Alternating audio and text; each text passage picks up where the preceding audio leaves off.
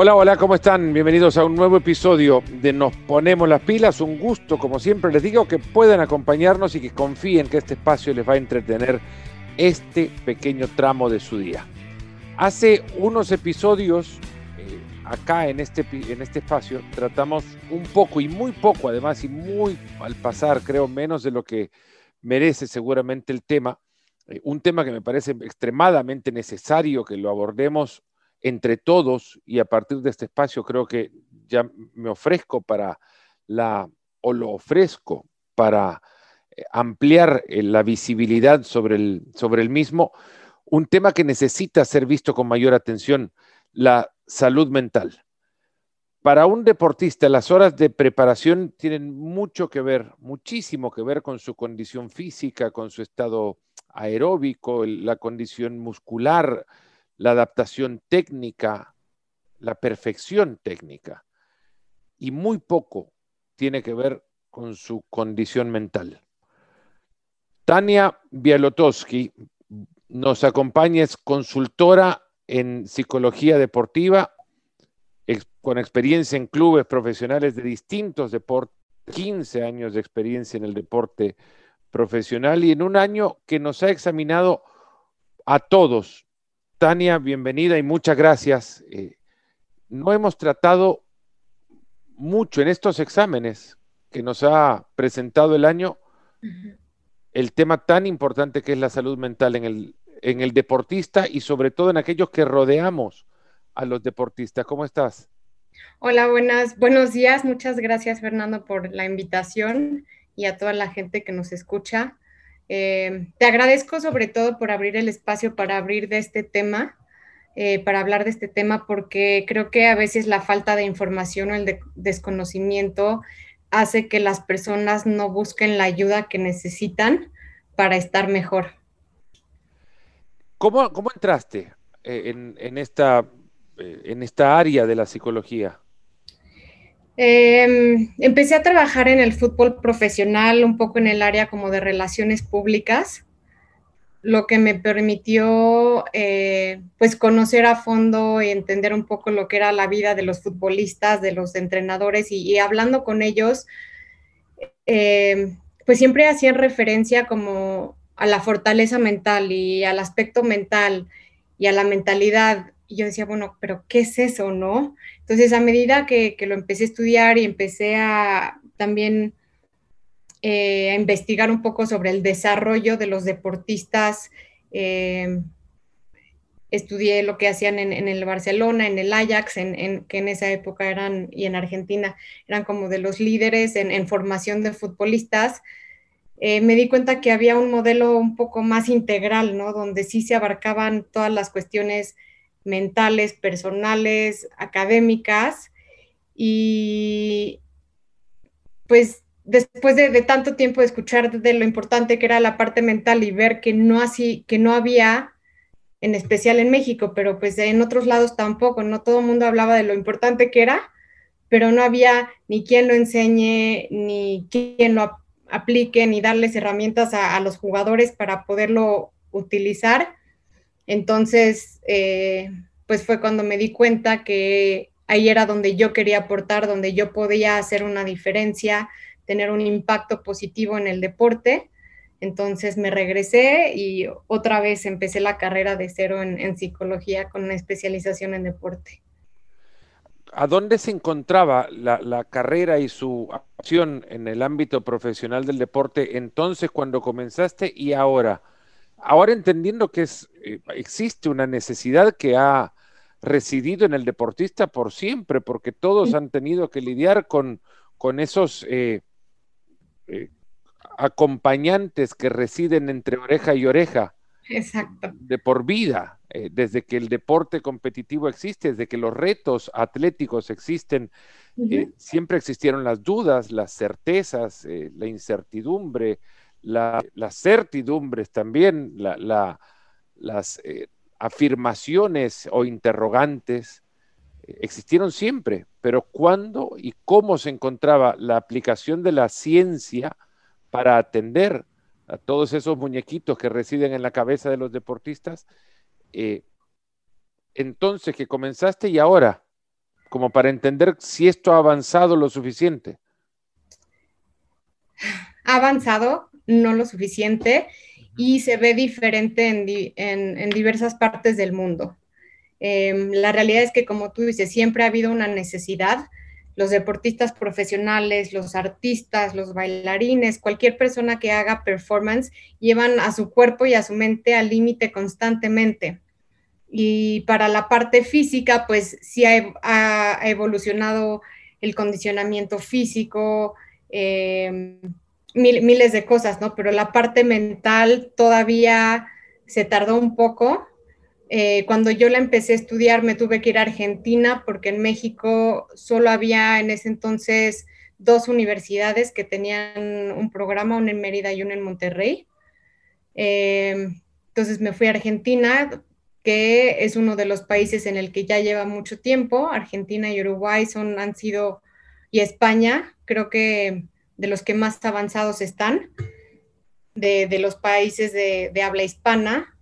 Y bueno, Estados Unidos y Canadá eh, y Rusia, de hecho, han sido como los más innovadores, los que más lo han estudiado, donde ya se hablaba de esto en los 80s, en los 90s, y a medida que ha avanzado eh, la psicología aplicada al deporte, cada vez pues de forma más basada en ciencias, en estudios, em, en Estados Unidos actualmente y en Canadá, casi todos los equipos profesionales cuentan con al menos un profesional, desde una persona que es psicólogo clínico o psicólogo del deporte o ambos. Equipos como los Blue Jays en el que estuve, teníamos, éramos cinco personas de psicología de, deportiva o entrenamiento mental, más un psicólogo clínico. Em, entonces, ah, en Estados Unidos, de hecho, la Asociación de, Beisbolistas y de Basquetbolistas han estado pidiendo, ¿no? Exigiendo dentro de, sus, de las negociaciones que hacen anualmente o cada par de años con, las ligas, tener esas personas ahí a disposición de los, de los deportistas, ¿no? Entonces, en Estados Unidos se entiende la necesidad, en Canadá también, en algunas partes de Europa, y luego llegamos pues a Latinoamérica, llegamos a México, donde todavía hay mucho desconocimiento, donde todavía no, se entiende bien qué es, ni cómo se hace, ni cómo se come, si va con salsa. Em, creo que parte de esto es también, y te, te, lo explico, ¿no? La diferencia entre coaching, psicología aplicada al deporte y psicología clínica. Creo que a veces no, hay esa comprensión de las diferentes ramas y eso genera mucha confusión. Mm. Eh, eh, en esto también ha, existido recientemente y antes de, pasar a otro, mm, de, entrar al tema que quería conversar para comenzar la charla, mencionas algo eh, que recientemente ha tomado auge y sobre todo por la llegada de las redes sociales, la facilidad de comunicación de personajes carismáticos que suelen plantarse con mensajes medianamente sólidos o de fácil audición como expertos en el trabajo de, mental y se ofrecen en sí como coaches mentales eh, o como coaches de vida a, personalidades que dentro de, de, obviamente, su realidad están aptas en ese momento a, absorber este tipo de mensajes. Y no quiero decir dentro de la vulnerabilidad, se encuentran en un lugar en el que un mensaje medianamente sólido desde lo, el poder de la comunicación y dentro de esto el convencimiento te hace creer que tenés ahí mismo a un coach de vida. Eh, esto ha crecido en, eh, de una manera tal que hay muchos más coaches de vida que psicólogos acompañando deportistas. No sé si hay muchos más, puede ser que sí o puede ser que, los psicólogos nos gusta trabajar un poco con perfil bajo. Entonces, a lo mejor... Te hacen ver más. No estamos tan mediáticos. Eh, de hecho, pues cuando me contactaste me la pensé dos veces, no me encanta dar entrevistas, pero dije, bueno, este es un tema que me parece importante para hablar. Eh, y esta no es una entrevista, es una charla también. Una charla, sí. Em, o sea, lo que es importante que la gente entienda es que alguien que hace coaching toma un curso, ¿no? cualquier persona puede ser un coach. lo único que haces es pagas una cantidad enorme de dinero, te dan como un certificado y, ya, ¿no? Es como, pues si yo hago un curso de primeros auxilios, pero bueno, eso no me hace ni paramédica, ni enfermera, ni doctora. Entonces, la carrera de psicología aplicada al deporte son cuatro años de, universidad en psicología, sociología o algo relacionado, más una maestría que generalmente dura entre dos, uno y dos años, supervisión, que creo que es lo más importante, siempre tener alguien que te diga, que te examine, que te guíe, que te diga, oye, la estás regando acá. Entonces, también ese proceso como de, introspección. Los psicólogos del deporte trabajamos también bajo un código de ética. Eh, yo me rijo con el de Estados Unidos, de la Asociación de Psicología del Deporte de, Estados Unidos. Eh, y además hay especializaciones, ¿no? En deporte juvenil, en rehabilitación de lesiones y diferentes cosas. Digamos que es una, es una carrera que te requiere constantemente capacitarte, aprender, cuestionarte lo que habías aprendido hace siete años y sigue siendo relevante, qué dice la ciencia, etcétera. Después están los psicólogos clínicos, que también se especializan ya ahí sí en desórdenes mentales más eh, profundos, en psicología de parejas o familiar o de adicciones. Eh, entonces, un poco, creo que esto es importante mencionarlo como psicólogo del deporte. Eh, trabajas con desórdenes mentales subclínicos, que es, no llegan a, instancias, digamos que hay un, continuo y ya hay una línea donde dices, yo ahí ya no soy competente, pero mi responsabilidad es tener una base de personas en las que confío de profesionales para poder referir, que es algo que hago mucho, ¿no? Trabajando a lo mejor con un equipo, me contratan a mí, pero el jugador tiene en su familia una situación de adicciones, entonces le digo, mira, aquí hay estas dos personas o tres con las que puedes trabajar.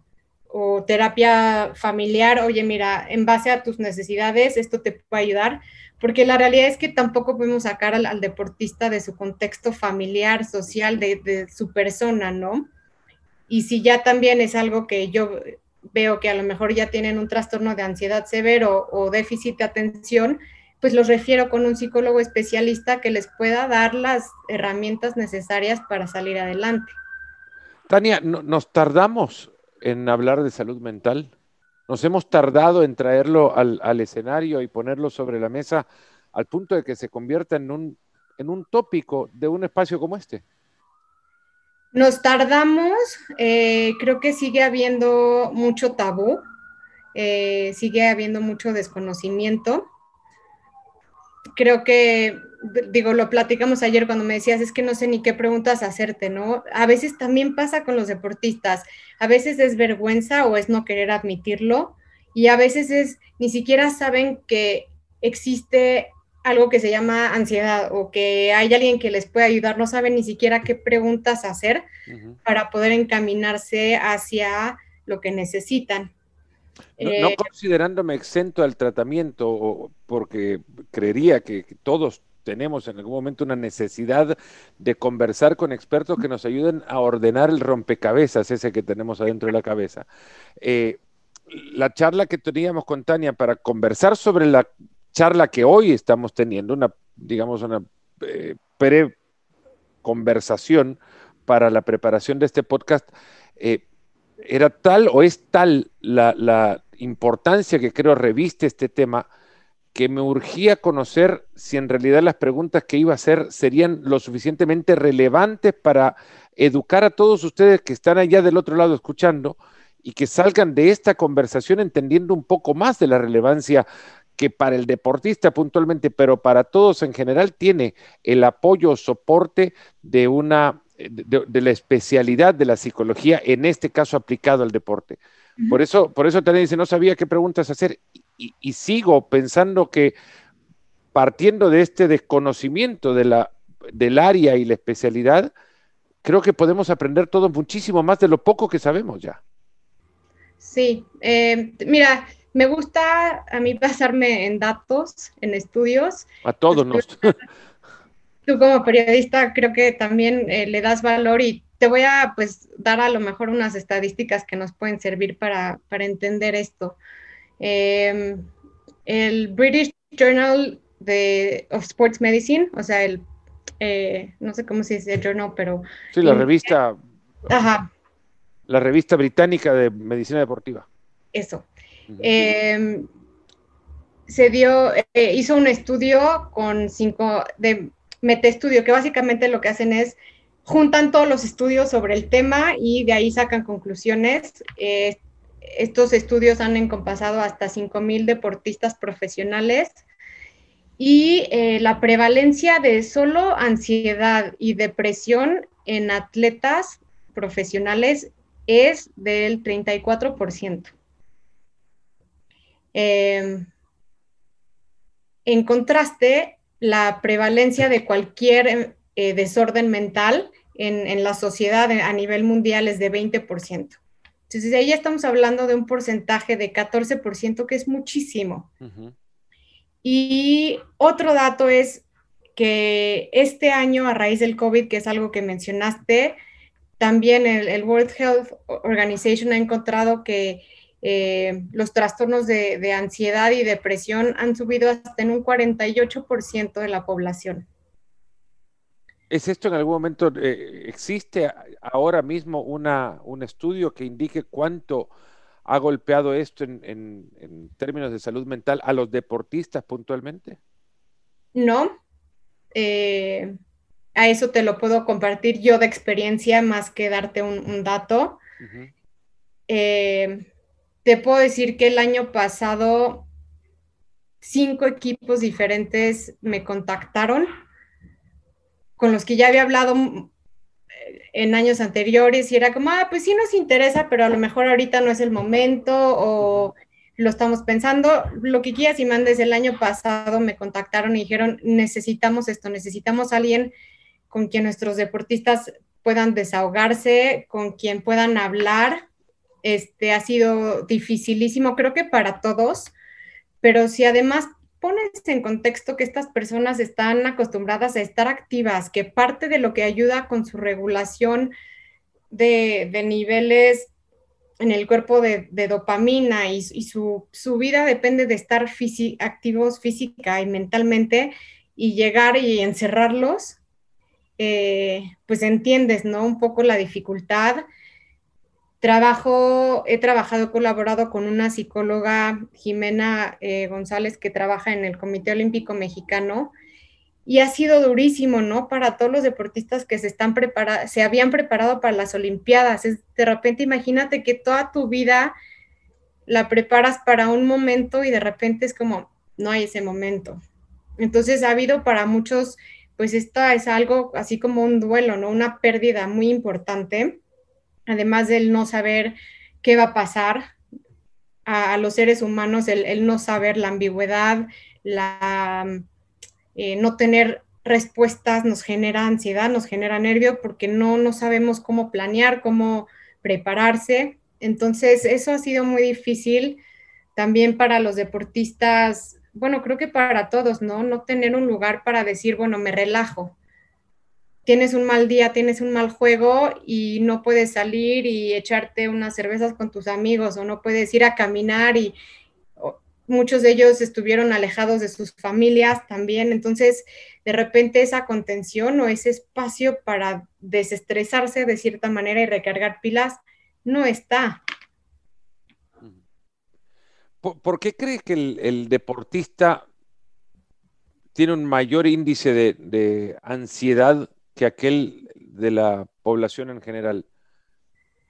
Tiene que ver eh, con lo que te mencioné antes de, que están expuestos al límite constantemente, ¿no? Es, es un poco eh, como cualquier máquina, si está prendida todo el tiempo, si está a mil revoluciones por minuto todo el tiempo y no hay ese espacio para descansar, para apagarla, pues el sistema nervioso central está activo, ¿no? Entonces eso genera hormonas de estrés, de cortisona, entonces eso hace que haya un desbalance emocional. Eh, son gente que igual que, tú, que, otras personas que, rodeamos al deporte, bueno, yo no, por suerte, pero que están expuestos también a la vida pública, ¿no? Se convierten en figuras, entonces, pues vas a, comer a un restaurante y tampoco puedes descansar o abres redes sociales y te están matando, ¿no? Entonces, pues no, no solo es en deportistas, también en, gente que, que trabaja en otros contextos de alto rendimiento y alta presión, bomberos, policías, médicos, abogados, eh, pues el estar constantemente bajo, bajo estrés y bajo presión hace que te vuelvas más vulnerable si no tomas las medidas eh, necesarias para combatir a lo mejor todos estos estresores. Tania, perdón. Es que también seguimos en, una, en un ambiente en el que es de machos no sentir nada, ¿no? Es de machos y, inclusive las mujeres, ¿no? Es como si eres deportista tienes que ser fuerte, tienes que demostrar que tienes fortaleza mental, entonces nadie habla de esto. Hay, mucho miedo, hay mucha inseguridad. Eh, te digo, a veces al ni siquiera hablarlo las personas no saben. Me ha tocado trabajar con muchos deportistas que cuando simplemente generarles conciencia, que entiendan lo que está pasando y lo aceptan, la mitad del problema se esfuma porque entonces ya, ah, no es que estoy mal, no es que estoy loco, no es que tengo un problema, no es que hay algo que está mal en mí, es, esta es la situación, esto me está pasando, ok, ya puedo hacer algo al respecto. ¿Qué suele ser aquello que además de la ansiedad acompaña regularmente al deportista mucho más que, al, que a una persona común de, una vida digamos, normal, no apegada al esfuerzo físico ni, ni, ni, la obligación de tener que actuar en consecuencia de una expectativa generada afuera y, la expectativa propia. Además, sumo quizás al hecho de lo que antes hablabas, que los deportistas seguramente también sienten que apuestan muchísimo de sí, de sus vidas, por momentos que son efímeros en el esquema de una vida muy amplia, ¿no? Están pensando en que la vida activa de un deportista, la vida productiva de un deportista de, alta competencia, es, puestos a, mirar la vida completa de esa persona, es una ventana muy corta y en esa ventana corta de oportunidad piensan que un error puede ser determinante como para que todos los sueños se esfumen, un mal día puede ser peor eh, dimensión que el mal día de cualquier otra persona. Y, en esto también se sumará la ansiedad de, los, de los mismos deportistas, pero cambiando el, rumbo, sin, sin alejarnos de la raíz de esta pregunta, la ansiedad es un factor determinante en los deportistas. ¿Qué otros se pueden encontrar con los que tú has tenido que trabajar? Te digo, en, términos como de, desórdenes, serían ansiedad y depresión. Y también parte de, esto tiene que ver con la identidad que se forman desde que son chiquitos y chiquitas, que, que les ves que tienen talento, que empiezan a llamar la atención de sus papás, de los vecinos, de la gente de la escuela. Es como si toda su identidad gira en torno al ser deportista profesional. Entonces, muchas veces no saben qué más son o, creen que no pueden ser nada más o que no saben hacer nada. Y pues eso genera, además de mucho miedo, pues más presión, genera a veces esta confusión y, el, y cuando están lesionados, eh, las lesiones son algo, uno de los factores o, de los, digamos, de, con lo que más trabajo, ¿no? Donde más a lo mejor se necesita este apoyo. Em, pues, y algunas otras cosas a lo mejor no son tan, tan drásticas, eh, pero bueno, es la regulación de emociones, el manejo de, los, de la presión, como tú dices, lo que hay entre el cerebro, si, si les está ayudando, si no, el, poderse mantener enfocados, estar en el momento presente. También pasa, creo que a todos nos ha pasado, ¿no? Que empezamos a lo mejor en una profesión porque nos apasiona, nos encanta, pero en el momento que ya tus decisiones implican un contrato más alto, más bajo, más dinero, menos dinero, pasar más tiempo con la familia, menos, hasta lo dejas de disfrutar, ¿no? De repente estamos tan metidos en eso que no nos paramos a darnos cuenta que estamos haciendo lo que más amamos, se nos olvida. Entonces, pues todas estas cosas al final, pues tienen un impacto.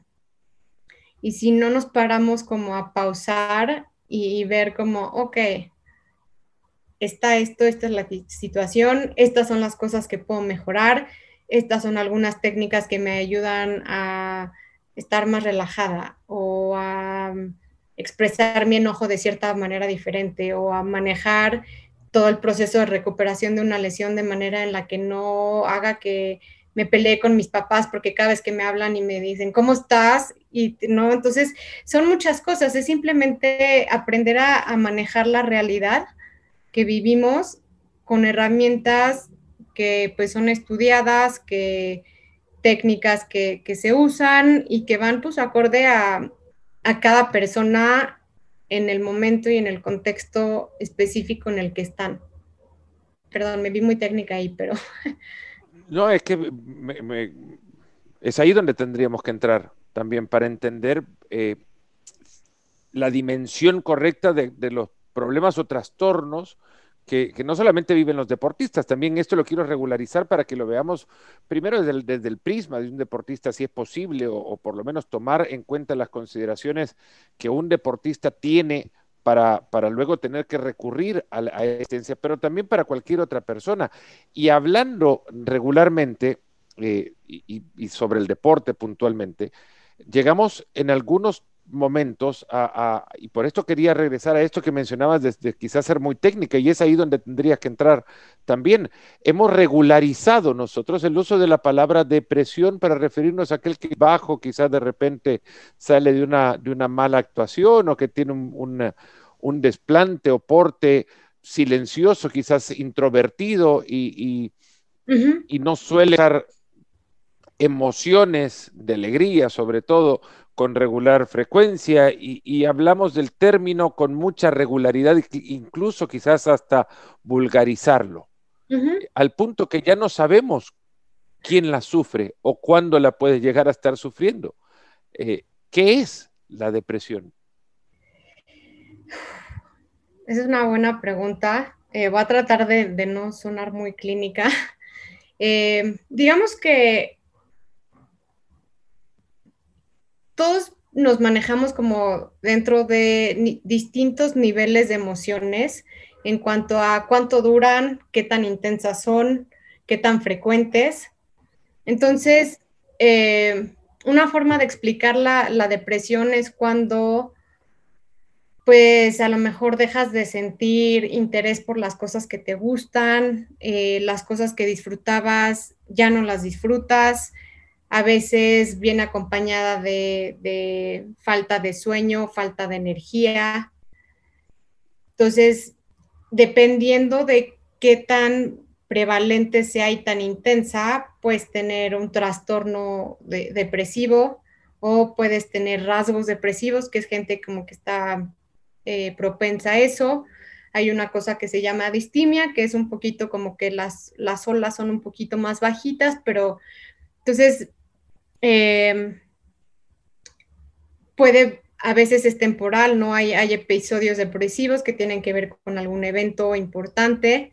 Entonces es importante un poco entender que se, presenta de diferentes formas, pero que si vas con cualquier psicólogo o psicóloga te puede ayudar un poco a entender ¿no? qué es, por qué te está pasando y qué puedes hacer al respecto.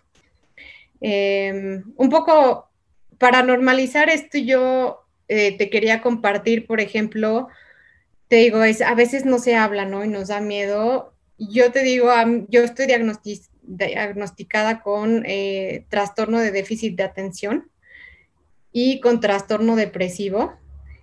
Y cuando, cuando me lo explicaron y entendí qué impacto tenía en mi vida y por qué a veces actuaba de la forma en la que actuaba cuando yo pensaba que había algo mal en mí, dije, ah, ok.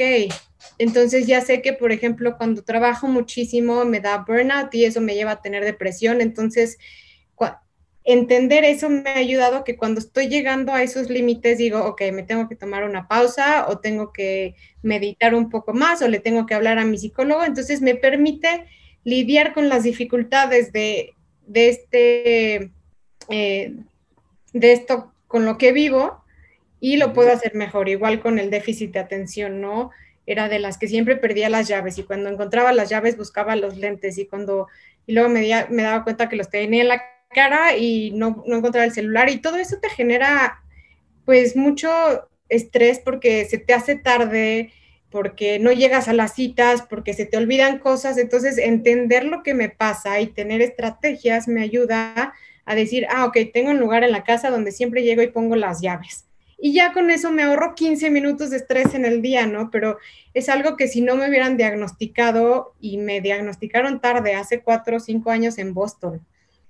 Y a partir de eso dije, ah, ok, o sea, ya puedo manejar mi vida mejor. Entonces, lo hablo para que se entienda que no quiere decir que hay nada mal y no me hace una loca depresiva. Digo, sí estoy loca y sí tengo depresión, pero también soy una psicóloga, soy emprendedora, soy consultora.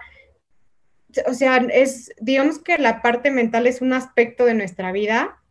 A mí no me gusta el término enfermedad mental, me gusta más desorden, que es como se llama en Estados Unidos mental disorders, porque simplemente significa que tienes un desorden en la cabeza y que lo puedes ordenar de cierta forma, ¿no? De, con diferentes recursos. No quiere decir que, que es algo que es una etiqueta y que tiene que, estigmatizarte. Tania, ¿cuántas veces te ha tocado eh, vivir la experiencia de, hacerle notar a un deportista que pasó por un proceso depresivo sin darse cuenta absoluta de, haberlo vivido? Varias. ¿Y en qué eh, momento lo, les hace clic? ¿En qué momento encuentran que lo que vivieron fue eso? Porque muchos se dan cuenta posterior, por lo mismo que antes hablabas, lo, que se ha estigmatizado el hablar sobre los problemas mentales, los problemas de salud mental, eh, y se guardan mucho en silencio y se guardan mucho en esa caja que termina llenándose de, de, ruido y que posteriormente es únicamente cuando ya es insoportable que termina siendo eh, algunas veces hasta tarde que, que se tratan los temas. ¿Cuántas veces te has encontrado con deportistas que, te digan, bueno, acabo de, darme cuenta que lo que me pasó es exactamente esto? Pasa mucho, mucho del trabajo que, hago es un poco ayudarles a unir los puntos, ¿no? De su vida, de su desempeño, de cuando tuvieron su mejor desempeño, cuando tuvieron su peor desempeño y ver qué factores habían. Entonces, de repente, cuando ellos te dicen algo y tú les das información complementaria, dicen, ah, claro, ¿no? Y, ya desde, desde ahí también se entienden diferentes, ¿no? Y, si les vuelve a pasar algo similar, entonces ya saben a lo mejor qué nombre ponerle para saber cómo pueden lidiar con eso o ver cómo les puede afectar. Entonces, decir, ah, ok, estoy pasando por esto. Los problemas. de antes. Sí, perdón los problemas de los, de, los, distintos deportistas que te ha tocado eh, tratar o con los que has, tenido que trabajar, ¿pueden encontrar un lugar común o el problema del beisbolista es distinto al, del futbolista y así en, otras eh, disciplinas? Eh, en la forma se ve diferente, pero en el fondo es igual. Y es igual a lo mejor a, a, lo que vives tú o lo que vive una actriz o lo que vive un chef. De hecho, algo algo increíble que, pudo, que pasó en la pandemia, eh, organizó unos talleres como de entrenamiento mental y pues lancé invitaciones abiertas, ¿no? Entonces tenía grupos donde tenía músicos y beisbolistas y tenistas y, escucharse entre ellos hablar les encantaba porque era como, ah, a mí también me pasa eso, o a mí me pasa diferente, pero sí me identifico, entonces, y les daba curiosidad y, se dieron cuenta que aunque a lo mejor para el pitcher tiene que ver con, pues, no sé, con, con sus... Una zona imaginaria de strike, qué sé yo. Exacto, una zona imaginaria o decidir qué, qué pitcheo lanzar a lo mejor para el futbolista es tirar penales o estar en la banca y para la actriz es que le digan 10 veces que no en la audición y empieza a perder confianza y luego empieza a dudar de, sí misma. Entonces, o sea, es, muy padre porque aunque cada quien que vivimos en, contextos de, alta presión y de alto desempeño. Y digo, me cuento a mí, te cuento a ti, todas las personas que estamos involucradas en el deporte, desde la gente que trabaja en los estadios, ¿no? Y que más vale que la luz esté prendida en el momento que tiene que estar prendida, o un ingeniero de sonido en los conciertos. Cuando vivimos para, como tú dices, esos momentos en los que tenemos que hacer bien las cosas, eh, las dificultades, los problemas, los retos se ven diferentes, pero se sienten muy parecidos. Eh, el, eh, un tema que ayer conversamos y una, una, definición que te parecía sorprendente conocerla, la del alter ego, la de la segunda personalidad. Eh, ¿También lo, notas en otras profesiones? Cuando has juntado este tipo de grupos, ¿entendés que hay un, un momento, un paso que este personaje da en su eh, singular profesión que lo convierte inmediatamente en otra persona. Hay quienes dicen, no, cuando se prenden las luces del escenario, yo, yo me convierto en, el cantante que soy, ¿no? O, se prenden de las cámaras y yo soy otra, otra persona que actúa incluso hasta totalmente diferente fuera de las, de las cámaras, con cualquier otra personalidad. Pero ¿entendés que hay un común de, ese momento un paso que enciende el switch y que te convierte en, eh, que te da otra personalidad? Sí, 100%. Eh, creo que, te digo, están las dos corrientes, ¿no? Están las personas que realmente pueden un poco como disasociarse y se transforman. Y están las personas que son igualitas dentro de la cancha que fuera, ¿no? Y, he tenido, me acuerdo un, eh, un beisbolista que me decía, es que yo no quiero hablar contigo de mis emociones y no quiero hablar contigo de esta, no quiero solucionar y hacerme más buena onda, porque en el momento en el que me empiecen a importar los demás o empiece a, sentir algo fuera de la cancha, no lo voy a poder parar adentro. Y yo tengo que no poder sentir porque eso es lo que necesito para mi, para mi desempeño, es que me importa un cacahuate el mundo. Entonces, sé que eso me va a afectar en mis relaciones afuera, sé que eso me va a traer otras consecuencias, pero para mí lo más importante ahorita es mi desempeño y esa parte no la quiero tocar. Y está bien, se vale. ¿Y cambió? Y que se transforman.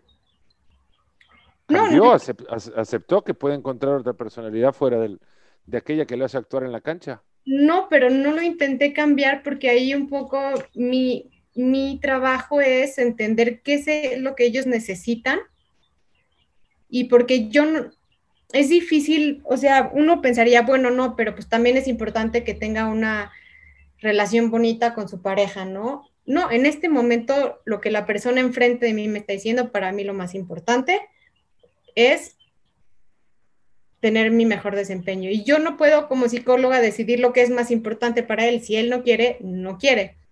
Y también están como estos alter ego que, te digo, cada una de las dos tiene sus beneficios y sus consecuencias. A veces la diferencia del alter ego es ese jugador que está tan metido en eso que se vuelve loco y de repente cuando estás platicando con él te dices que no me acuerdo o no, no sé por qué cuando estoy en esto me pongo a pegar de gritos o me entonces creo que ambas tienen tienen ciertos beneficios y tienen ciertas consecuencias y lo importante es que el, deportista o la deportista se conozca a sí misma y sepa pues cuáles son esos beneficios y esas consecuencias y qué cosas sí quiere y, o no cambiar en base a lo que es más importante en su vida en ese momento. Había una teoría que contaba Martí Perarnau en un libro sobre Pep Guardiola, una teoría que hablaba de la cantidad de minutos que Guardiola podría soportar una conversación que no fuese de fútbol. No recuerdo si era la teoría de los 17 minutos o de los 27 minutos y a Martí le pido disculpas eh, por no recordarlo, pero es una teoría que marca precisamente el tiempo en el que en promedio Guardiola puede sostener una conversación de cualquier otro tema que al llegar a ese punto lo lleva de nuevo a entablar el fútbol como el tema central de, de la conversación. ¿Ese qué personaje es? ¿Es un obsesivo? Puede ser. Eh, no lo conozco, no le no querría ponerle una etiqueta, pero... Ni diagnosticarlo tampoco a la distancia, sobre todo con mi mala memoria para definir cuál es la duración de la, de la teoría, pero existen este tipo de personajes que no pueden salir de lo que a mí me molestan, por ejemplo, cuando yo estoy de repente, alguien me habla de, no sé, cualquier ciudad del mundo y, y dos o tres, ni siquiera frases para atar esa ciudad con algo deportivo. Eh, y, no salgo de eso. Entonces me dicen, no, ya está, pues este, en cualquier momento sale que me decís Montreal y te digo los Juegos Olímpicos, o me decís eh, Río y te digo el Mundial. Es, todo tiene que ver con eso. ¿Hay algo de obsesión en la historia?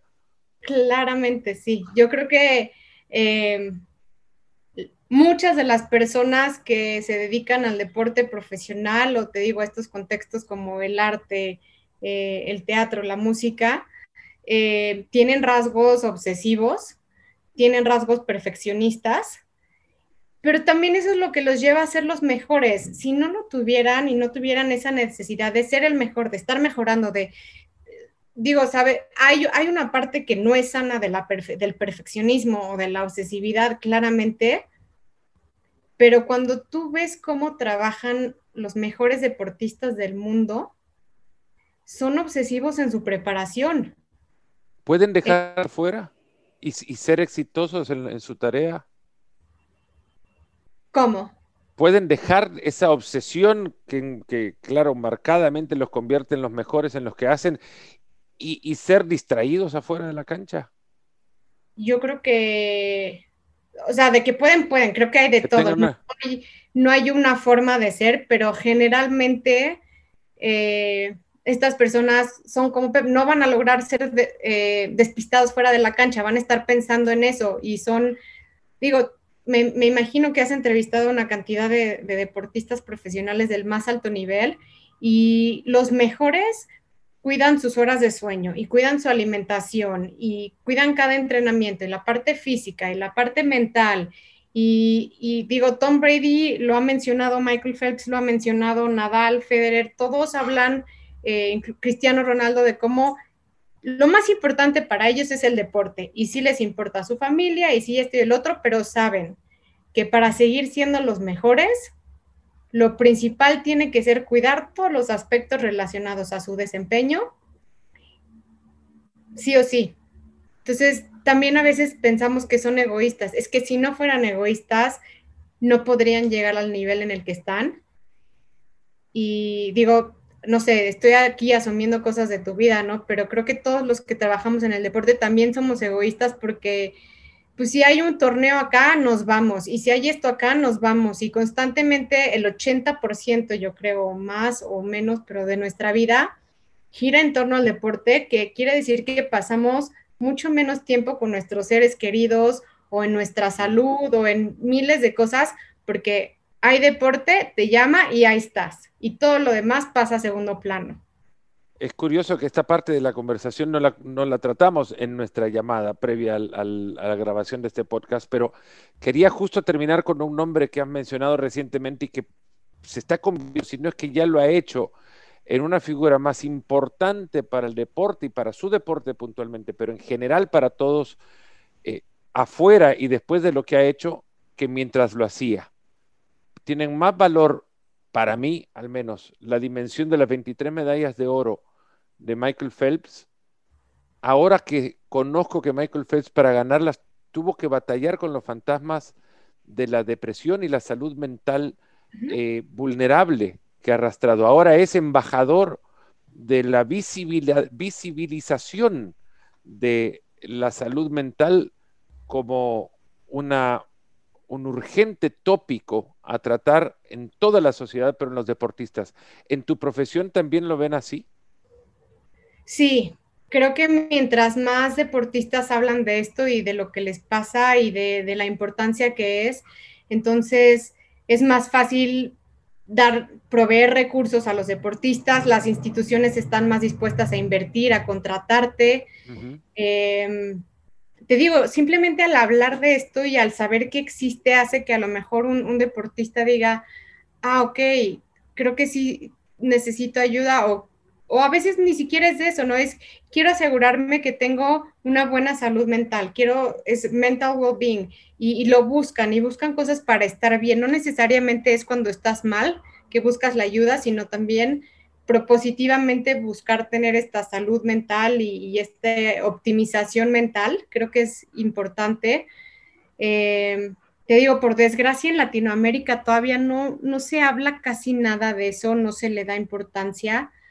Eh, te lo mencioné ayer, pero hace un mes que, falleció que por suicidio un, futbolista uruguayo, recibí muchos mensajes de varios jugadores con los que había trabajado que me decían, oye, ¿y esto pasa o pasa seguido? Y cuando les empecé a explicar un poco por qué se daba o cómo pasaba, muchos como que dijeron, ah, pues a mí sí me ha pasado o sí lo entiendo. Entonces, a medida que les da, que das más conocimientos, das más herramientas, por una parte, y por otra se hace algo que los clubes y las instituciones tienen que, poder como darle su lugar e invertir, ¿no? La realidad es que, digo, hablo del fútbol porque es el contexto que, más conozco, pero en el fútbol mexicano todavía hay muy pocos equipos que están dispuestos a, invertir y a hacer espacio para esta figura muchas veces depende de si el entrenador lo quiere o no, o,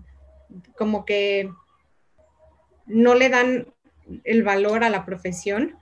Eh, eso es algo donde a mí me gustaría reconocer al, Club de Querétaro y a Manuel, su presidente, porque desde que llegó dijo, esto me parece importante. Eh, ¿Por qué? Porque él se preocupa por los deportistas, por sus jugadores como personas y sabe y entiende que cuando estás bien mentalmente tu desempeño mejora, ¿no? Entonces ve esa conexión. Él me llevó a Querétaro el, año pasado y este año trajo una psicóloga que estuviera ahí de tiempo completo para que los jugadores y las jugadoras tengan este recurso, ¿no? Entonces, pues sí, sí hace una diferencia, obviamente yo lo digo desde mi punto de vista enorme, pero son muy, o sea, es un club con pocos recursos y que está, ha estado dispuesto a pagar y a invertir en esto, ¿no? Y de repente ves clubes mucho más grandes que podrían accesar, que podrían contratar a alguien que habla español, que es de Estados Unidos, que tiene una buena preparación, o alguien de México, y todavía es muy como, pues no, no creo que lo necesitemos. Yo creo que eh, si, algo provocó el, llamarte y el arrancar esto, que espero no sea la única vez, espero, y esto a mí me corresponde que más o menos guío la, línea editorial que esto va a seguir, no va a ser la única vez que eh, charlemos sobre el tema acá. Eh, me parece extremadamente importante, necesario que se, que se toque con mayor frecuencia además y que gente se vea expuesta a la existencia de personas como tú, profesionales que están capacitados para asistir y ayudar a los deportistas y que estos puedan contar con todos los eslabones de su cadena completos. Y creo que uno de esos eslabones es justamente la muy buena eh, salud mental, que no es necesario percibir un problema para, para que sea eh, requerida la ciencia de una de un especialista. Tania Bialostowski, muchísimas gracias por haberme acompañado, por esta conversación que espero sea enriquecedora para muchos, eh, que pueda abrir espacios también, apertura de conversaciones, que se abran aquellos que han llegado hasta acá y encuentren la necesidad, si, si lo ven en alguna conocido, familiar, que sepan que hay con quienes se puede conversar sobre esos temas, eh, con quienes se pueden ordenar los rompecabezas que uno tiene en la cabeza, u ordenarse también las, los diálogos de aquellas personitas que viven, como antes decía, entre oreja y oreja. Muchísimas gracias, Tania. Muchas gracias a ti, muchas gracias por el tiempo. Y a ustedes también por haber llegado hasta acá. Envíen sus comentarios, y fue un comentario justo después de uno de los más recientes episodios el que derivó en... Eh, contar con la presencia de Tania en el programa de hoy. Un fuerte abrazo a todos, cuídense un montón y nos vemos hasta el próximo episodio.